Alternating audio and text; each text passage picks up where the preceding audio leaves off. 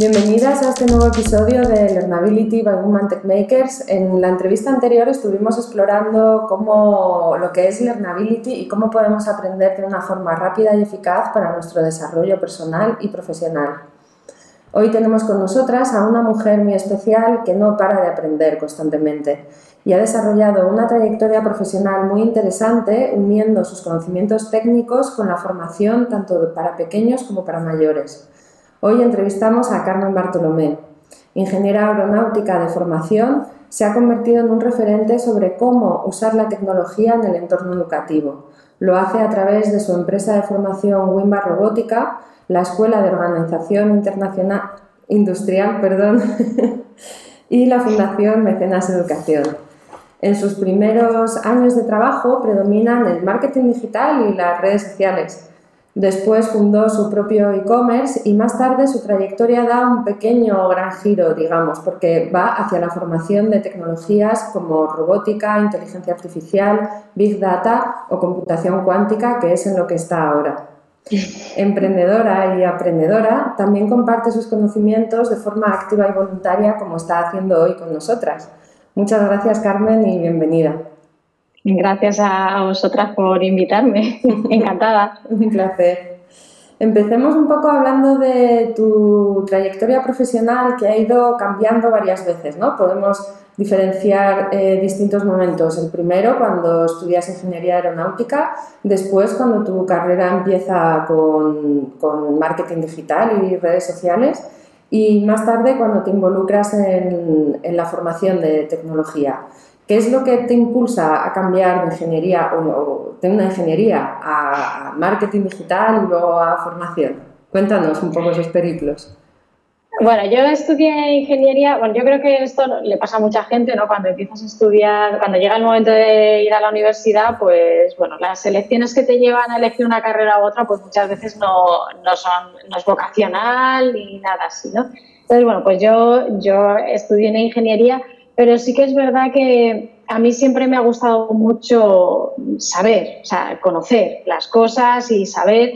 Entonces, bueno, pues eh, yo disfruté en el instituto aprendiendo ciertas cosas con los profesores que eran buenos, claro. Eh, luego en la carrera he sufrido mucho porque es una ingeniería muy dura y se sufre mucho, pero también he disfrutado mucho porque he aprendido cosas que, que bueno, pues que luego, de hecho, me han venido súper bien para otros campos de la vida. Pero es verdad que, eh, es verdad que no, no era algo que mm, no, no, estudié en ingeniería porque yo quisiera luego realmente dedicarme a eso. Bueno, luego si, si, hablamos de por qué elegí esa ingeniería, ya te explico de por qué acabé en esa ingeniería, ¿no? Pero la cuestión es que yo eh, desde muy prontito, además, eh, bueno, has comentado que tenía, ejercía voluntariado, eh, que luego a partir del segundo año de estar estudiando la carrera yo ya me puse a trabajar. bueno, pues yo quería cierta independencia económica y yo me puse a trabajar y sí que es verdad que yo ya me metí en el mundo de los negocios de Internet, ¿vale? Más que el marketing digital, porque todavía no era marketing digital como tal, ¿vale? Eran proyectos en Internet eh, y yo empecé a trabajar bien prontito, ¿vale? Daba clases particulares también y trabajaba en academias de apoyo escolar, como casi todos los estudiantes de ingeniería, pero también me metí en el mundo de Internet y, y sí que es verdad que, que, ha sido todo, ha sido un flujo continuo. O sea, yo no acabo la carrera y digo, uy, ¿a me dedico ahora? Voy a dedicarme al marketing. No, o sea, yo venía ya desde antes eh, trabajando en proyectos de Internet eh, y y, y, era algo que, bueno, pues en ese momento, pues ante la decisión de ahora, bueno, yo cuando estaba terminando la carrera yo ya empecé a ir a ciertas entrevistas, es verdad que nos hacían, yo soy de Toledo realmente y en Toledo hay un par de empresas aeronáuticas y, y y a los que éramos de Toledo nos tenían más o menos localizados, porque antes que hacer venir a alguien de Madrid, pues nos hacían un poquito de seguimiento. Entonces es verdad que los de recursos humanos, pues de vez en cuando nos llamaban para ver qué tal íbamos, si nos quedaba mucho ya para acabar o no. Y, cuando ya la cosa se empezaba a poner seria y estaba acabando y ya eh, llegué a ir a alguna entrevista de trabajo, es verdad que las condiciones y el, lo que yo veía venir como vida profesional dentro de esa carrera profesional, si la elegía, eh, se alejaba bastante de, de, la situación, las condiciones que yo tenía en ese momento que yo ya tenía un poder adquisitivo, yo incluso ya me había casado y tenía una hija, porque yo no paré mi vida por la carrera, o sea, yo iba estudiando la carrera, pero yo seguí dando otros pasos, ¿no? Y claro, empezar a pensar en un horario, en una situación, una falta de flexibilidad, una falta de conciliación, teniendo en cuenta que yo, ya te digo, o sea, yo ya me había, yo tenía ya mi, mi vida profesional un poco lanzada en otros ámbitos, pues, pues sí que es verdad que fue una decisión de, o sea, no, o sea, me gusta, ¿no? La vida profesional en el mundo de la ingeniería, pero, pero ahora me exige hacer un parón en lo que ya tengo y cambiar. Y yo estoy disfrutando mucho con lo que hago. Yo, yo el, el, tema de Internet me ha fascinado siempre, las posibilidades, el potencial que ha ofrecido para cualquier tipo de idea. Y, y, en ese momento, pues la verdad es que continué tirando por ahí. He participado en algunos proyectos relacionados con, la ingeniería aeronáutica, pero, pero es verdad que, que, en realidad pues, pues luego mi vida ha ido por donde, por donde me ha gustado, ¿no? por donde me he sentido interesada o atraída. Entonces, por lo que has contado, Carmen, es más eh, una evolución que una toma de decisiones de ahora quiero cambiar esto o ahora quiero tirar por este otro lado. Es, te impulsa más el saber que, y un estilo de vida que, un puesto profesional, ¿no? Efectivamente, o sea, realmente he tenido siempre mucha suerte porque considero que cuando he necesitado pues unas condiciones económicas o de flexibilidad para poder dedicarme a un proyecto que me atrajese, lo he tenido. O sea, yo eh, antes has comentado, ¿no? Yo me dediqué al tema del e-commerce, exploré el mundo del e-commerce porque me atraía me, y fundé mi propia tienda online de cervezas artesanas. y, es verdad que sí, sí, fue divertidísimo y aprendí un montón de un mundo que, o sea, de la, de la química de la cerveza, ¿no? Y aprendí muchísimo y hice además muy buenos amigos, ¿no? Y es una, ha sido una experiencia que, estupenda.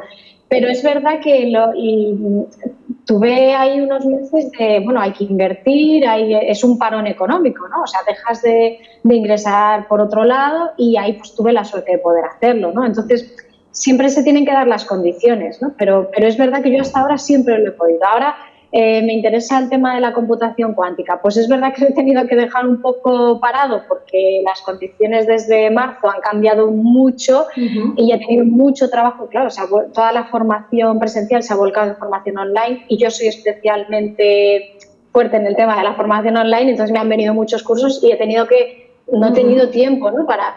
Pero, pero es verdad que en general casi siempre que me ha interesado un tema, me he podido meter en ese tema y, y y no he, no he recurrido todavía a esa formación académica de una ingeniería, ¿no? A lo mejor algún día acabo trabajando en ingeniería aeronáutica, no lo descarto, pero hasta ahora no he tenido que recurrir a ello para buscarme la vida. ¿Y, ¿Y, el cambio a, formación, a ser formadora en tecnología, ¿cómo, cómo, cómo sucedió? Porque por lo que dices, normalmente te interesa una cosa y vas a por ella. Entonces las cosas suceden, ¿no? O sea, con tu esfuerzo y con, y con tu objetivo, que tener un objetivo siempre, siempre ayuda, ¿no? Mm, bueno, yo, a mí siempre me ha gustado la docencia en general, más que la docencia en sí, más que enseñar, a mí siempre me ha interesado mucho eh, todo lo que es las técnicas, los procesos, las metodologías que hacen que alguien aprenda. O sea, yo casi casi me gusta estar en segunda línea, más que ser yo la que dé clase, eh, me gusta siempre proponer formas de aprender y... Pero es verdad que yo me he dedicado a dar clases particulares, cuando era jovencita yo he dado clases particulares de, de, ciencias, y porque era lo que más me gustaba, siempre me han gustado las matemáticas, y como las entendía bien y creo que las hacía entender bien, pues eh, la verdad es que he trabajado mucho de eso. Entonces yo en realidad formación siempre, siempre he hecho. Lo que pasa es que es verdad que ahora lo he materializado en un proyecto muy concreto, que es Wemba Robótica, y es verdad que me dedico a ello. Pero ya tengo que no, yo doy clase a veces, pero sí es verdad que suelo dedicar mucho más tiempo a preparar eh, esa arquitectura, esa, cómo, se, cómo se van a impartir esos conocimientos o, cómo se va a hacer trabajar a la gente para que aprenda mejor. Y, mm, y la verdad es que eh, el materializarlo así en este proyecto surgió mm, por las situaciones de la vida, ¿no? porque yo mm, apunté al Media Lab, allí en Madrid, a mi hija, a una actividad que organizaron era, había un hackathon para desarrolladores y para los niños organizaron eh, pues unas pequeñas actividades de aprender a programar, en un momento en el que todavía esto era muy incipiente, ¿vale? Todo, porque luego ha habido un movimiento muy potente de enseñar a programar a los niños, pero eh, y, la verdad es que tengo que decir que en general me encantan las iniciativas de Media Lab, pero es verdad que esta iniciativa estaba preparada pues muy con alfileres, ¿vale? era muy, casi no se sabía muy bien cómo hacerlo, no había, era como les dejaban ahí delante de los ordenadores y a ver qué salía, ¿no? Y, de ver cómo mi hija, que ese tema nunca le había interesado y cómo se fascinó por el hecho de empezar a hacer cosas y que esas cosas que ella programaba provocaban unos resultados y ver la fascinación que tenía, eh, me pareció brutal, me pareció impresionante. Además, coincidió con que ese año también mm, me regalaron una impresora 3D y empecé en casa a trastear con ella. Entonces, todos los puntos se unieron, como, como, explicaba Neus en, la pasada entrevista, y todas las piezas encajaron para, para, para, dar esa idea en mi cabeza. O sea, es que esto, esto hay que hacerlo, o sea, es que hay, que hay que hacer que los niños, hay que exponer a los niños a este tipo de situaciones y de experiencias y que ellos vayan filtrando lo que quieran, ¿sabes? no, no enseñárselo como algo obligatorio, sino que ellos vayan absorbiendo lo que quieran de todas estas tecnologías computacionales, porque yo por aquel entonces todavía no lo sabía, luego lo he descubierto, pero ya en aquel momento intuí que, que, era mucho más rico que lo que parecía, que no era solo aprender a programar como tal, sino que luego ya pues todo el estudio del pensamiento computacional nos ha enseñado que hay una serie de habilidades extra que te llevas a la mochila cuando, cuando estás programando, ¿no? cuando te entrenas en, programación o en, computación. De hecho, la, la, cita que nos has pasado de Margaret Hamilton, ¿verdad? Eh, está muy relacionada con esto. claro, claro, a ver, es, una inspiración para mí. Sí, sí, sí, es una inspiración total. Mm. Sí. Qué bien. Sí, sí, sí. Estoy totalmente convencida porque, aparte de que hay estudios, y hay números, yo soy una gran amante de los números y de la estadística, porque creo que esa es la verdad. O sea, cuando buscamos la verdad, al final está en las matemáticas. O sea, las matemáticas no mienten. Eh, pero aparte de que hay estudios y hay, eh, hay informes y estadísticas, es que luego lo, lo, compruebas de primera mano, o sea, es que no, no, da lugar, o sea, tú, bueno, de hecho tú eres desarrolladora, ¿no? O sea, tú lo sabes, estás creando un programa, eh, solo cómo tienes que pensar y organizar tu mente para, para que eso tenga una estructura, para que eso funcione de manera determinada, te ayuda luego en tu vida a la hora de resolver otro tipo de problema, un problema personal incluso. Sí, sí, de hecho una de mis motivaciones a la hora de aprender era desarrollar esa, esa, esa parte lógica o esa parte también emocional de superar la frustración cuando, cuando trabajas y eh, con programación, que es muy habitual, hacer algo y que no te funcione y tener que volver a probar. Y también la, la magia, no me gusta decir magia tampoco, pero me parece muy interesante el, poder hacer una misma cosa de muchas maneras, ¿no? Y que sigan siendo números y que sigan siendo verdades, como decías, ¿no? Una, una única fuente de diferentes maneras. Eh, eh, una de las cosas que más me ha sorprendido ahora ya viendo el recorrido, tenemos chavales que ya llevan varios años ¿no? en, nuestras manos ¿no? y vas viendo resultados y, verdaderamente, bueno, lo decimos nosotros y lo dicen ellos, ¿no? que les hemos dado superpoderes y es que es verdad, o sea, cuando, cuando un niño que sus expectativas a la hora de crear algo que, que tuviera un impacto fuerte, real en su entorno, eh, no van más allá de, pues, no sé, comportarse según las normas que toca seguir y ayudar en casa y cuando gracias a que le das una placa microcontroladora que la puede programar, le dejas que, le, use la impresora 3D para darle forma y tal, y crean proyectos que para ellos en ese momento eso estaba en manos de grandes empresas o de la industria,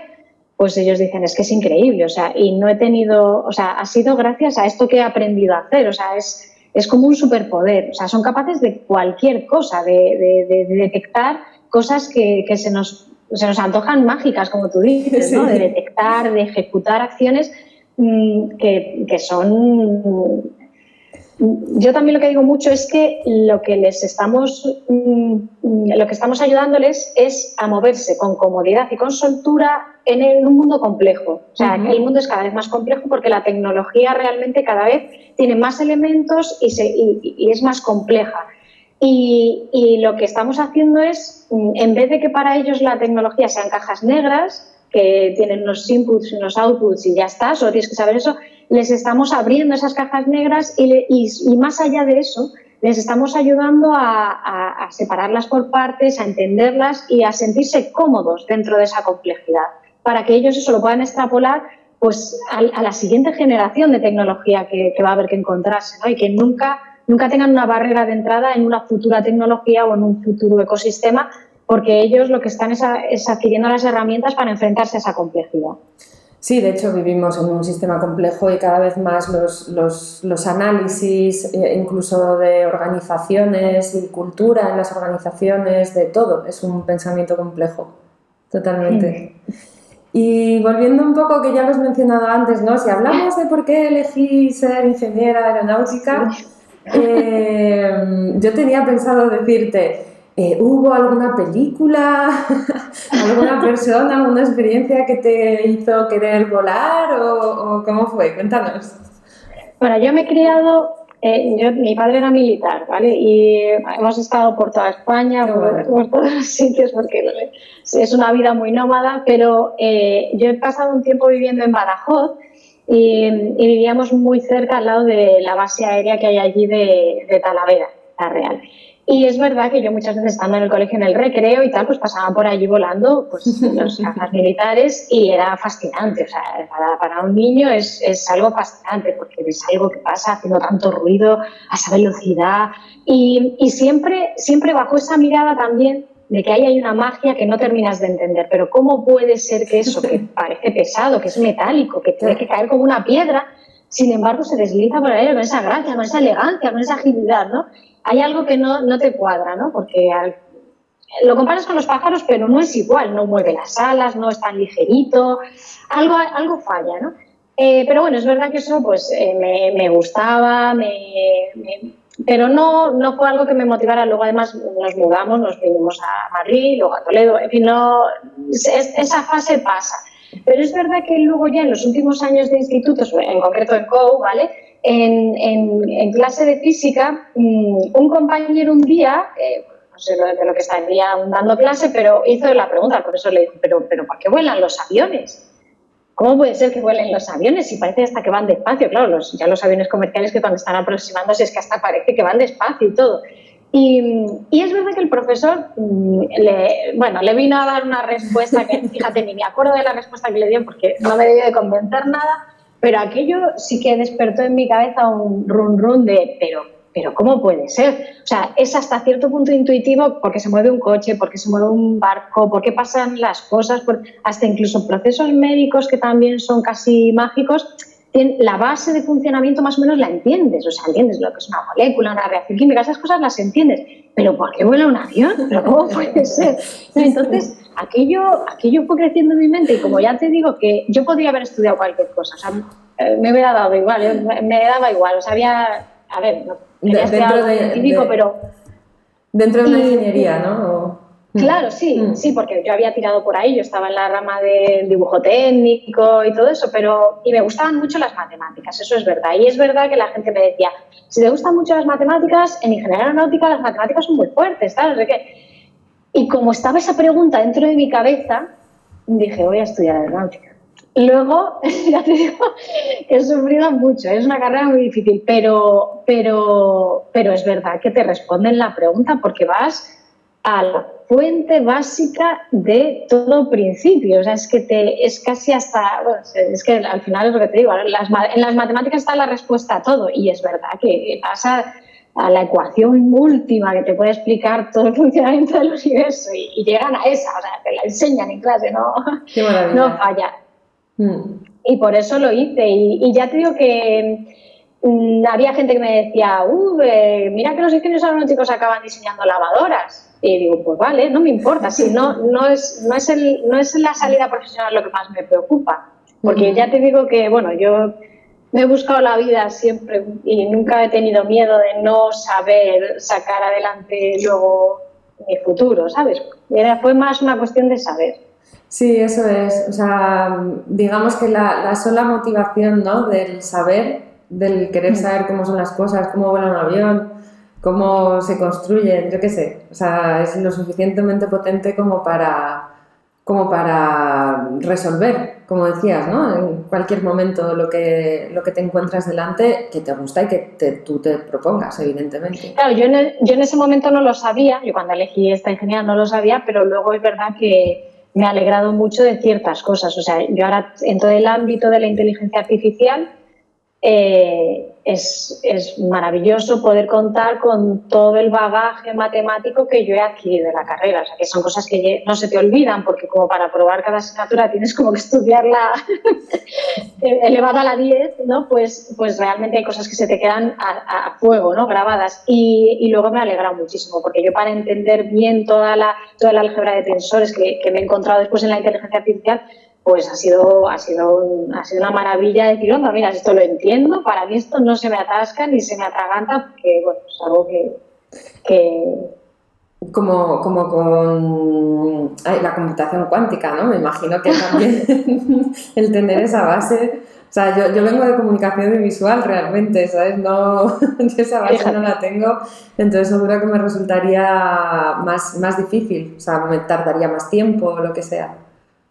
Yo estoy convencida, lo digo, lo digo bastante cuando estoy en círculos de confianza, y te lo voy a decir a ti, en petit comité y a los que escuché en la entrevista, pero yo estoy convencida de que hay cosas que son complejas porque no nos hemos acostumbrado a pensar en ese esquema mental desde pequeños. Y, eh, la computación cuántica es, o sea, claro, se basa en principios de mecánica cuántica, pero, pero nos cuesta entenderlo, la gente se raya mucho porque, porque es que en, la, en, el entorno escolar no se tocan, hay ciertos temas que no se tocan, es como si estuvieran un poco ahí como, no, es que es demasiado complicado. Pues, pues yo creo que no, yo creo que si a un niño desde pequeño le hablas de una realidad, de algo que existe y que ocurre a una escala determinada, claro, no es la escala macroscópica de que que vemos con nuestros ojos, pero que sepa que eso existe. Si les pones a esa complejidad, eh, se acostumbran, se sienten, lo, aceptan, lo asimilan y luego ya a medida que van teniendo la madurez y los conocimientos adecuados de unas áreas u otras, van encajando los conocimientos y llegan a una comprensión mucho más sólida de las cosas. Y yo creo que teniendo en cuenta que, que los principios de la mecánica cuántica no son de ahora, esto es de principio del siglo, los, primeros descubrimientos que hubo, me parece increíble que no esté introducido en el ámbito, en el ámbito escolar desde pequeños, que los niños no, no, lo, no lo, vean como algo, o sea, algo relativamente normal me preocupa, ¿no? E incluso me preocupa que las matemáticas también se den de una forma demasiado exacta, demasiado analítica y que no se den desde un punto de vista probabilístico, ¿no? Las cosas no son blanco-negro, hay cierta probabilidad de que esto sea negro en este porcentaje y hay una probabilidad de que esto sea blanco en este porcentaje, pero me gustaría que, a los niños se les, se les permitiera trabajar y aprender los conceptos de esta forma para poderlos aplicar mejor a la vida real y, y a la tecnología que viene. Claro, claro. Mm, totalmente, totalmente. De hecho, yo empecé a descubrir las matemáticas de otra manera y fue como, ostras, todo lo que me he perdido. ¿Sabes? Las matemáticas no son solo lo que me enseñaron de sumar, restar, cosenos y cosas así, sino que abarca muchísimo más y tiene muchísimas más aplicaciones. O sea, ahora mismo, de hecho, matemáticas es una de las carreras que más, que más está empezando a demandar por todo lo que hablas de la inteligencia artificial y la mecánica cuántica los superordenadores que van a venir y demás. Mm. Sí, sí, sí. Vale, qué bien. Vamos a pasar a la siguiente. Aquí yo iba a hablar más de reinvención, pero veo que es una evolución tuya, ¿vale? Y ya, sabes que, que, por ejemplo, ahora se habla mucho, también lo hablábamos en una entrevista con Neus, ¿no? Que en este entorno cambiante los jóvenes van a tener que reinventarse muchas veces y, y, estoy descubriendo que tú eres más un, o a ti te ha sucedido más algo una evolución. Yo, sin embargo, hubo un momento que, aunque sí que es dentro del entorno digital, pues siempre he trabajado ahí, hubo un momento que yo dije, yo quiero programar. Entonces aprendí a programar. Sin embargo, tú has ido en, en una línea ¿no? muy, muy, muy, muy temporal, digamos, no sé cómo, cómo decirlo. Entonces, eh, digamos que ya me has respondido un poco a la pregunta que te quería hacer, que era que cómo habían sido esos inicios al marketing digital o a la formación.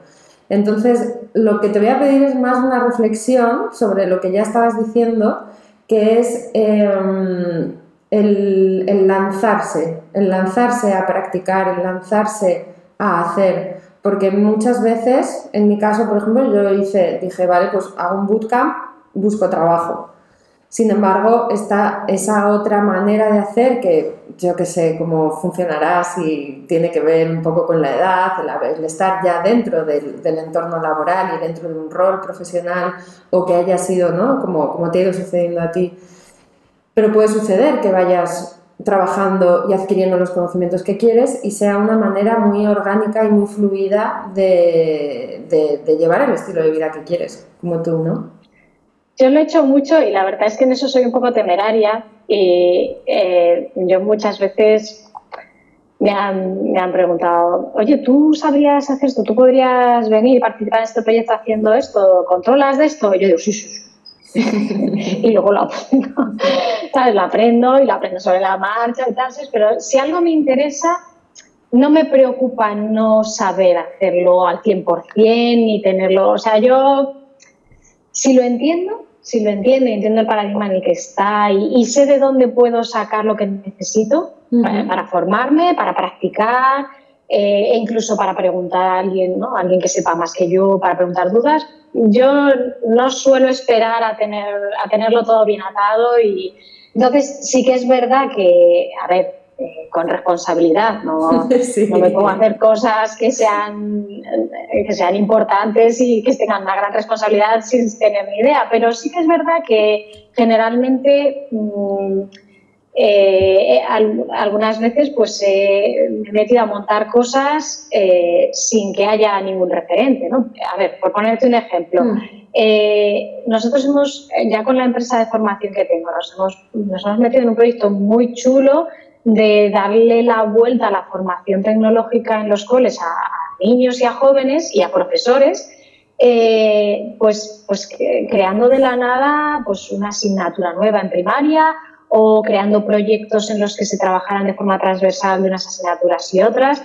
Y esto eh, lo hemos hecho ya hace tres años, eh, o sea, las primeras veces que empezamos a hacerlo era como totalmente algo eh, sin, precedentes, ¿no? Y, y, yo, claro, yo recuerdo que pensaba, anda, que estos niños como dentro de 10 años resulta que, es, que sepan menos matemáticas que los demás porque les hemos quitado tiempo, porque claro, les hemos quitado tiempo de matemáticas como tal, como se daban, para que las matemáticas las aplicaran a diseñar una pieza que luego iban a imprimir en 3D y aplicaran escalas. O... Entonces, claro, les, les quitábamos tiempo lectivo de asignaturas tradicionales y las metíamos en proyectos mm, multidisciplinares en los que utilizaban varios conceptos y tal, y al final había un producto, ¿eh? o sea, tenían un entregable, un producto, un servicio que era un poco el, receptor de, todas esas, de todos esos conocimientos. Entonces cambiaba el rol, cambiaba el, niño dejaba de, de ser enseñado a ser él el que requería eh, aprender algo porque lo necesitaba para aplicarlo a ese tema. Que esto es el aprendizaje basado en proyectos, que no es nada nuevo, pero nosotros lo hacíamos con robótica, programación.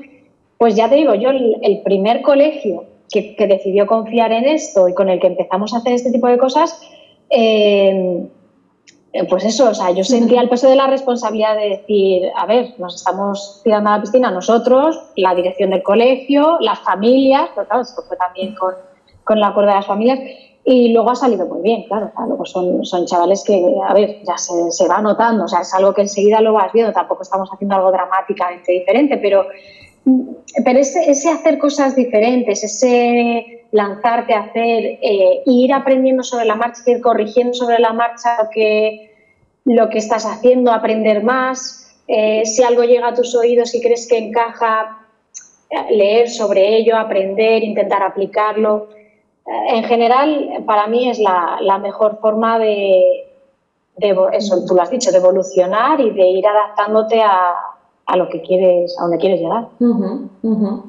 Sí, sí, sí, totalmente, totalmente. O sea, tengo en la cabeza todo el rato la, impresión 3D, ¿no? De lo que dices, que o sea, mm, experimentas, digamos, ¿no? Pero lo haces en base a, a, cosas también que ya existen. Lo que estás haciendo es mezclar, mezclar cosas que tampoco es un experimento es un experimento nuevo en esa aplicación, pero que te basas en, en, esos conocimientos, en esos contenidos que decías que ya existen, ¿no? Y de hecho es, es una forma muy lean de, aproximaros. O sea, como de, pues aprendo, tengo este proyecto, pruebo esto, corrijo y la verdad es que eso es un placer. Sí. Sí, sí. Eh, vale, y entonces en estos aprendizajes también ya has comentado algo, acabamos de decir algo, pero cuéntanos si has detectado algunas actitudes, comportamientos o hábitos que, mm, que te ayudan a aprender lo que te interesa en cada momento y si podríamos extrapolarlo, sacar algunas cosas que podamos decir, pues si quieres aprender una nueva tecnología, estas cosas, estas actitudes, comportamientos, hábitos te pueden ayudar. Vale, yo creo que, a ver, aquí es que, claro, como eh, tengo muy fresca la, entrevista anterior que hiciste a Neus, ella dijo algo que a mí me ha venido muy bien, muy bien, me alegro enormemente de que hayas hecho esa entrevista porque, porque yo es algo que tienes ahí en la intuición, pero ahora he sabido localizarlo, ah, era esto. Y es el, el, lo de fijar un objetivo, o sea, ¿cuál, pero ¿cuál es tu objetivo? ¿Qué es lo que quieres hacer? Y en función de eso eh, prepararte tu formación personal, ¿no? Y, y, es, ya te ves algo que parece muy obvio, pero, pero está genial que alguien lo haya dicho y lo haya puesto, ¿no? Y lo haya expuesto. Es que tienes que fijar esos objetivos. Entonces, yo creo que la gente que tiene claro eso, ¿no? La gente que, que realmente tiene claro qué es lo que quiere hacer, o sea, eh, para qué quiere aprender, Mm, tiene mucho ganado, tiene muchísimo ganado, porque no, no se distrae con cosas que no le van a servir. O sea, tiene, tiene claro, ¿no? Eh, se enfoca en, ese, en esa meta y, y, todo lo que le sirve para adentro y lo que sobra para afuera. Y eso es fundamental porque es verdad que, eh, bueno, a mí no me gusta hablar del tiempo, porque creo que el tiempo es una dimensión muy discutible, pero sí me gusta de, que se entienda que podemos dedicarnos a una serie de tareas, ¿vale? Y, no, no, podemos abarcarlas todas ¿no? al final del día. Entonces, eh, al final tienes que decidir eh, que, en, qué te, qué te, centras, todo no lo puedes hacer. Y, y, creo que es fundamental saber organizarse y para saber organizarte tienes que tener primero claro cuáles son tus objetivos. Entonces, yo creo que el, tener ese objetivo a la vista y si lo tienes que adaptar, lo adaptas, pero que, pero que por periodos determinados de, de tiempo sepas y tengas claro cuál es tu objetivo de, aprendizaje, mm. más, que más que de aprendizaje, de, ejecución, ¿no? A dónde quieres, mm. dónde quieres llegar. Y luego, aunque es una palabra que no suele gustar mucho a la gente, pero la disciplina. O sea, hay que, hay que tener un poquito de disciplina. O sea, mm, y, y, lo, digo yo que soy muy de picotear de aquí a allá. O sea, yo picoteo un poco de aquí, un poquito de allá, y no soy muy.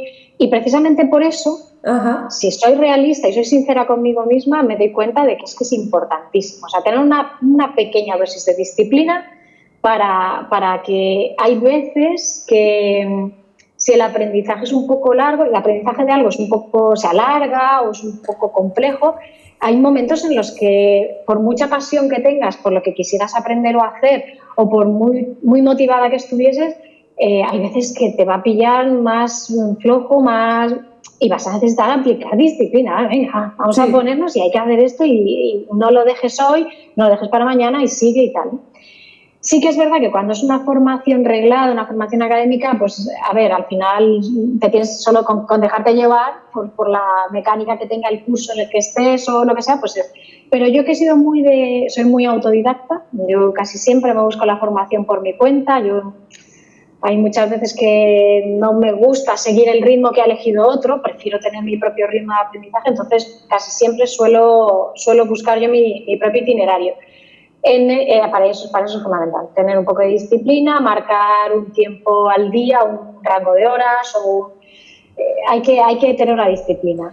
Y, y luego ya pues esa, esa capacidad de, de, de fascinarte con las cosas, o sea, no hay que ser un poco humildes, ¿no? Tenemos que ser un poco humildes para que cuando alguien te viene contando algo, no decir, sí, bueno, claro, ya, pero eso seguro que tal, o sea, tener la humildad suficiente como para decir, pues puede que algo de lo que me estés contando me esté abriendo una puerta nueva que yo no había detectado o me, porque es verdad que a partir, a partir de cierta edad, yo ya tengo 44, a partir de cierta edad te da la sensación de que tienes ya un cierto control, un dominio de las cosas y, y, ya te digo, yo creo que hay que ser humildes como para, para aceptar que hay cosas que todavía eh, pueden ser muy novedosas para ti, que pueden traerte algo nuevo, que pueden incorporar algo nuevo a tu vida y, y empezar a tirar de un hilo e ir descubriendo, ir aprendiendo cosas nuevas. Yo creo que esas, un poco esas tres cosas son buenas.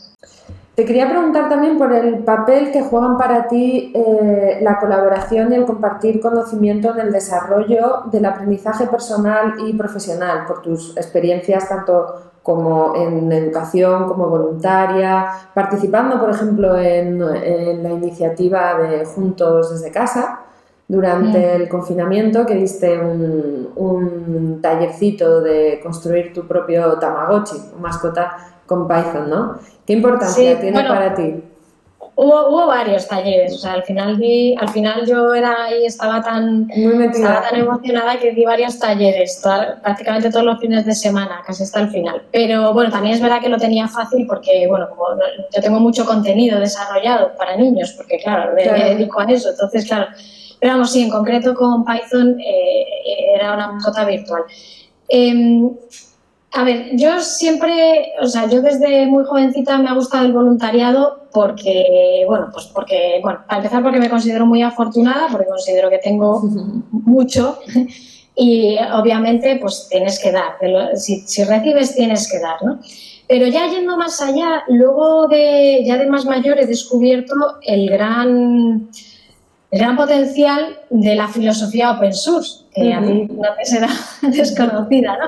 Que es que eh, en general, bueno, esto hay teorías, eh, teorías del, juego, ¿no? De la de John Nash, por ejemplo, la del bien común, que, lo de, que, es que matemáticamente lo demuestran, pero mm, en general colaborar, colaborar, si lo miras fríamente, eh, por regla general te trae más beneficios que, que gasto y, y, al final el open source nos lo demuestra, ¿no? O sea, si tú a una masa crítica suficientemente grande le compartes algo que tú inicias o algo que, algo que tú tienes, al final siempre mm, hay un cierto porcentaje de, de, esa, de esa, comunidad que, que, va a aportar, que va a colaborar y por muy pequeño que sea ese porcentaje, siempre va a ser un punto de enriquecimiento a lo que tú tenías. Y a ti te vuelve algo mejorado. O sea, tú habías llegado hasta aquí y al final tienes un producto que está aquí. Y no gracias a ti, sino gracias a, haber compartido esa comunidad. ¿Qué parte también de esa comunidad lo va a utilizar para sus propios proyectos o lo va a copiar. al final, al final siempre sales tú más beneficiado. O sea, sales beneficiado porque incluso aunque alguien lo copie, eh, siempre te va a venir un cliente que quiere que eso lo incorpores y como tú eres el que primero lo has iniciado, pues confían sobre todo en ti para que lo pongas en marcha y lo implementes. O sea, al final, yo, mi experiencia es que siempre, las, cuando compartes y colaboras, siempre te enriqueces, siempre aprendes, siempre te enriqueces. Y en concreto, esto que comentabas de Juntos desde casa, eh, ha, sido, ha sido genial precisamente porque, porque yo he aprendido un montón. Como claro, estábamos en contacto unos con otros y hacíamos todas las semanas hacíamos un repaso. Venga, a ver, ¿qué talleres vamos a hacer? Venga, pues yo hago no sé qué, yo hago no sé cuántos. Y, y yo me acuerdo que toda la, o sea, había gente, claro, había gente que sabía un montón de lo suyo y había gente que de diseño o de videojuegos o tal. Y, y claro, cuando sabes que van a dar un taller tal día, tal hora, pues yo era la primera que me conectaba. Claro, ¿qué decías? ¿A qué hora es esto? He aprendido de diseño. Una chica daba unos talleres sobre tu propio sistema de diseño y, en fin, bueno, bueno, me ha encantado y he aprendido, además en talleres cortitos y muy sencillos, porque en realidad estaban orientados a niños, pero los he seguido yo. algunos apuntaba a mis hijos y estaba yo ahí, pero luego algunos los he seguido yo directamente porque verdaderamente, a ver, era gente que gente que sabía mucho, que estaba ahí dispuesta a compartir y a contarlo, para mí ha sido, y no lo hubiera, no hubiera accedido a ello si no hubiera participado, porque ha tenido un cierto eco, pero vamos, entiéndeme, tampoco ha sido tan conocido. Entonces, bueno, dudo mucho que yo hubiera llegado a tener acceso a ello o no lo hubiera considerado pensando que estaba dedicado a niños. Pero claro, gracias a estar ahí en, en la organización y saber lo que se iba a dar, eh, me, ha venido, fenomenal.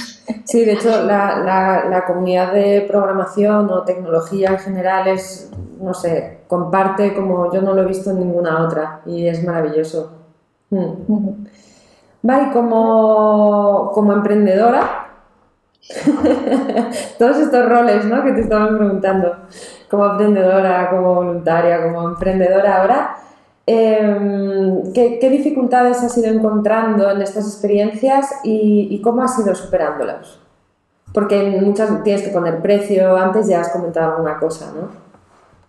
Sí, eh, eh, a ver, yo no sé si le pasará a otros emprendedores, pero el, a ver, yo el principal problema es que siempre sientes que no tienes los recursos necesarios, o sea, que te falta, que te falta dinero, porque claro, casi todo se podría resolver con dinero, pero sí es verdad que mi premisa siempre ha sido no buscar financiación, o sea, yo, si para algo necesitaba buscar financiación, mm, he preferido dejarlo, porque, o sea, si, si, era, si, si, era imposible llevarlo a cabo sin financiación, he preferido dejarlo porque... Mm, bueno, ya lo hemos comentado antes, pero yo valoro mucho el estar a gusto, el hacer las cosas a mi manera. Soy muy independiente en ciertos aspectos y, me, si quiero hacer algo de una manera, pues, pues no quiero tener que estar aceptando que alguien me diga cómo se tiene que hacer.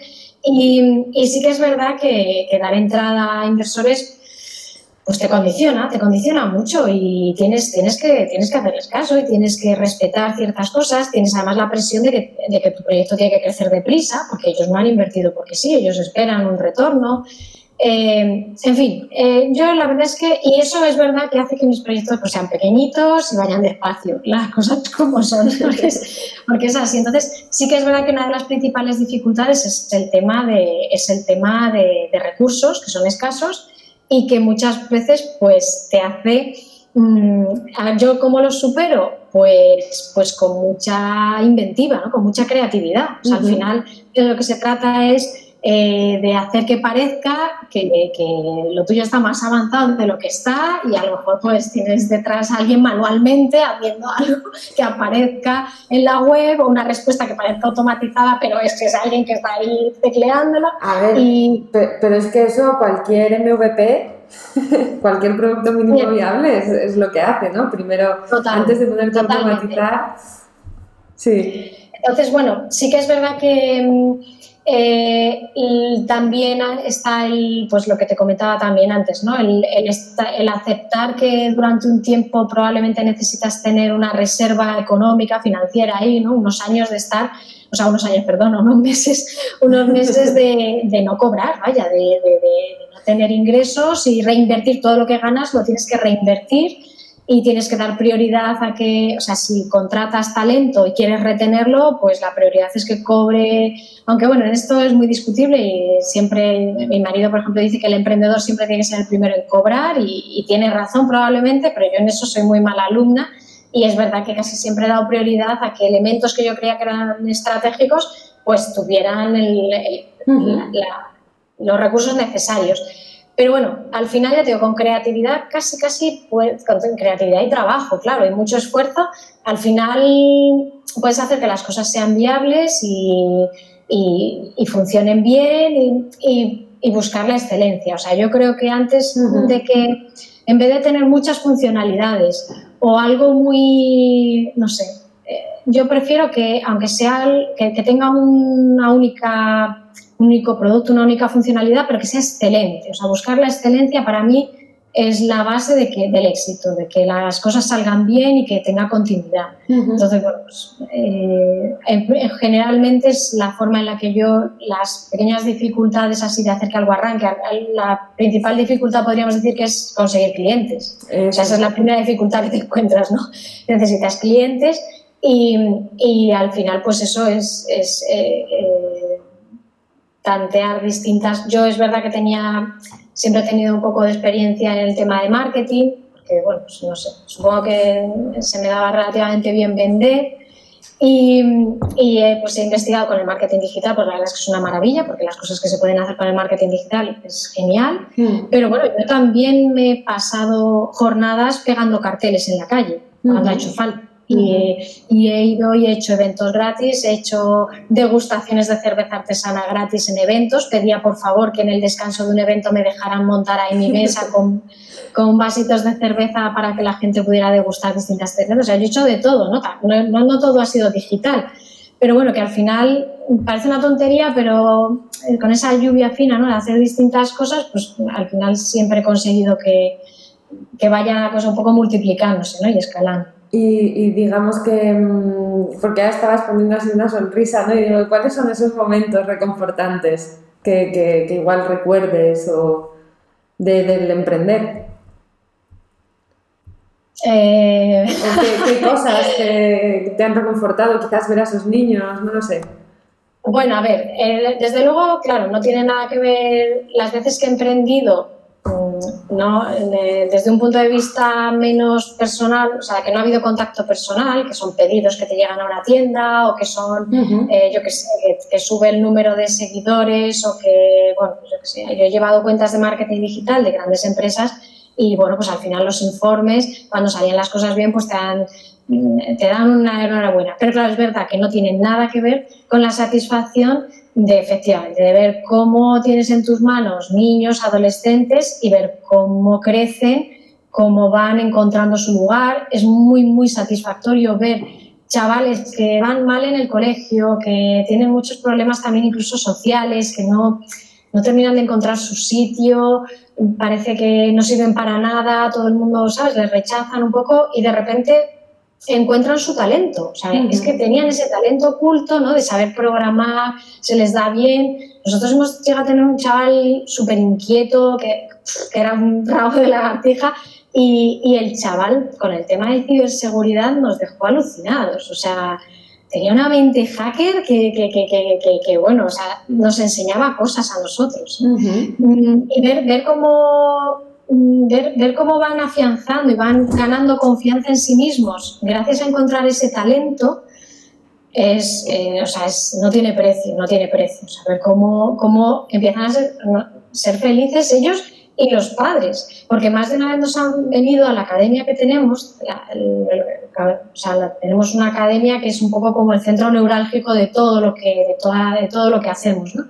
Y, más de una vez ha venido algún padre ahí como le ves abatido, cansado, ¿no? Que te trae un chaval, mira, le ha apuntado a guitarra, le ha apuntado a dibujo, va a fútbol y de todas partes me dicen que como no respeta las normas y tal, que fuera. Y, y cuando ya lleva tres años con nosotros y, y, entra el padre cada día ilusionado a ver lo que ha hecho el chaval y que ha sido capaz de programar y que ha sido capaz de crear y de construir y de, pues claro, o sea, tiene un valor Claro, y que, el chaval está encantado también. La propia familia eh, siente que, pues eso, que ha encontrado, ha encontrado su lugar. Qué alegría. Qué bueno. Vale, y para terminar, una pregunta. Eh, en dos palabras, normalmente suelen ser más, porque es muy difícil.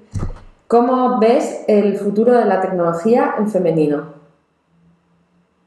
En dos palabras, nada más. En dos palabras es muy difícil, pero ¿cómo ves el...? No, sí, más humano. Yo creo que una de las cosas que, que yo he descubierto, si, si, miras históricamente, si miras históricamente atrás los principios de la, no sé, de la informática, de la tecnología, y, y miras, y eso, y miras cómo también cómo está el ecosistema actual, eh, pues yo por, la gente que conozco, ¿no? de desarrolladoras, de empresas llevadas por mujeres, de proyectos liderados por mujeres, en general eh, noto una vuelta hacia el ser humano importante, ¿no? noto una mirada, una mirada de nuevo a, poner a la persona en el centro. Y creo que eso es algo que ha ganado la tecnología eh, gracias a la visión ¿no? que, que, ha aportado, que aportamos nosotras. por lo menos lo veo así. Porque crees que ahora mismo las mujeres estamos teniendo más espacio en la tecnología. No lo sé, me, ha sorprendido en ese sentido. yo creo, eh, yo te hablo de mi experiencia, ¿vale? Sí. Esto yo sé que es muy discutible y hay muchas visiones, ¿vale? Yo hay ciertos jardines en los que intento no meterme, pero mi experiencia es que mm, las, las, mujeres desarrolladoras, por ejemplo, están, pero, pero son muy discretas, o sea, son difíciles de encontrar. Mucho. Eh, yo lo digo porque yo, desde mi empresa, ¿vale? Hemos hecho esfuerzos de discriminación positiva hacia contratar mujeres, a a acercar más el entorno femenino y, realmente pues mm, no sé, la, respuesta no es tan activa, no es tan, venga yo, cuenta conmigo, ¿no? es, cuesta un poco, hay que ir a buscarlas, hay que hacer ese esfuerzo, ¿vale? Probablemente, probablemente porque a lo mejor han tenido malas experiencias también, no te voy a decir que no, pero, pero es verdad que, bueno, pues que hay como una cierta timidez ahí. Entonces, yo creo que sí que ha habido llevamos ya unos años en los que sí que hay muchas mujeres en el mundo de la tecnología y de hecho eh, tenemos referentes liderando empresas y liderando proyectos desde hace años, que yo muchas veces pienso, anda, yo no sabía que esto no, es que la directora ejecutiva es mujer, ¿no? hay, muchas ejecutivas por ahí que no conocemos y que no, porque no, porque en general yo creo que las mujeres tendemos a lo mejor a mostrarnos menos, somos, no sé, no, no lo sé, no sabría decirte por qué, pero yo creo que sí que está ahí eh, y yo creo que sí que están enriqueciendo el panorama, pero hasta que no descubres que eso, es así, que eso es así, que está así conformado, no te das cuenta de qué cosas han podido cambiar. y tampoco sé decirte si es una retroalimentación continua, ¿no? es un ciclo iterativo continuo en el que eh, el hecho de saber que, las mujeres en general podemos hacer que la tecnología sea más social, más aplicada. Esto yo se lo oí en su día a, la directora, no sé de qué área en concreto, en IBM, que fui a una charla y, me y decía que en general ellas lideraban un proyecto para niñas, para, para mover un poco, para incentivar las vocaciones tecnológicas en las niñas y ella decía que en general las, a las mujeres como que nos atrae menos la, la, tecnología si no le vemos una aplicación directa sobre, sobre las personas. ¿no? Pero en el momento en el que surge esa, esa oportunidad de aplicarlo para mejorar algo, para tratar, para tener un trato más, en fin, le, vemos la aplicación social, ya entonces sí que nos atrae más, ¿no? le vemos más sentido. Y lo que, lo que te digo es que no sé si es, eh, sabiendo ya esto, eh, hay una motivación mayor a contratar mujeres precisamente para, crear una tecnología más humana, más social, o al revés, o eh, el hecho de que haya más mujeres por otras razones ha hecho que la tecnología sea así. Yo creo que sí, o sea, yo creo que es algo iterativo, que eh, a raíz de eso se ven los resultados y eso motiva a contratar más mujeres, no sé. Sí, yo creo que en este tema es muy difícil tener una opinión bien formada porque, porque hay muchos factores. Sí. Y estamos en pleno cambio. Sí, te preguntaba, pues, porque te había visto muy segura en, esta parte de, de, la mujer y las personas, la humanidad, y digo, ¿de dónde viene esto que está tan segura? ¿no? Entonces, con esto también de la mujer, de, la mujer, de la, mujer, sí, de IBM, que has dicho que estuviste viendo, eh, eh, lo he entendido, lo he entendido mucho mejor. Y mm, de hecho, hay, hay una entrevista que me han pasado esta mañana a una, a una, una mujer también que ha escrito mucho en, en la revista Wire y en un montón sobre mujeres y, digamos que analiza un poco todo eso. En el, eh, hay un documental también en Netflix que, que se llama Código debugueando la brecha de género, en el que también hablan de que eh, dicen lo mismo que esta, que esta mujer, que al, al, inicio de la programación, al inicio de la computación, las mujeres eran las que estaban poniendo y quitando los cables, ¿no? Y que fueron las primeras que vieron aplicaciones para las personas y para las cosas. Entonces, encaja muy bien con, me, encaja muy bien con, con, lo que has dicho. Pues oye, que así sea. más mujeres, más gente y más tecnología. Nosotros, nosotros tenemos varios programas que están orientados específicamente a niñas y, y nos damos cuenta de, del, potencial tan grande ¿no? que, que, que, hay cuando, en general, claro, además es que ya cuando somos, somos adultos y ya, bueno, pues digamos que estamos en una en más igualdad de habilidades, de... pero es verdad que a lo largo de las etapas evolutivas del niño adolescente, ¿no? Ahí sí que es verdad que hay diferencias más marcadas ¿no? entre los niños y las niñas. Tienen distintos momentos de maduración y se nota mucho, y se nota mucho que en distintas fases eh, hay veces que es verdad que las niñas necesitan necesitan un poco de espacio, necesitan espacio para, para sacar sus ideas, para, para poder imponerlas y llevarlas a cabo y no sentirse intimidadas ni presionadas, ¿no? A veces por la presión del grupo.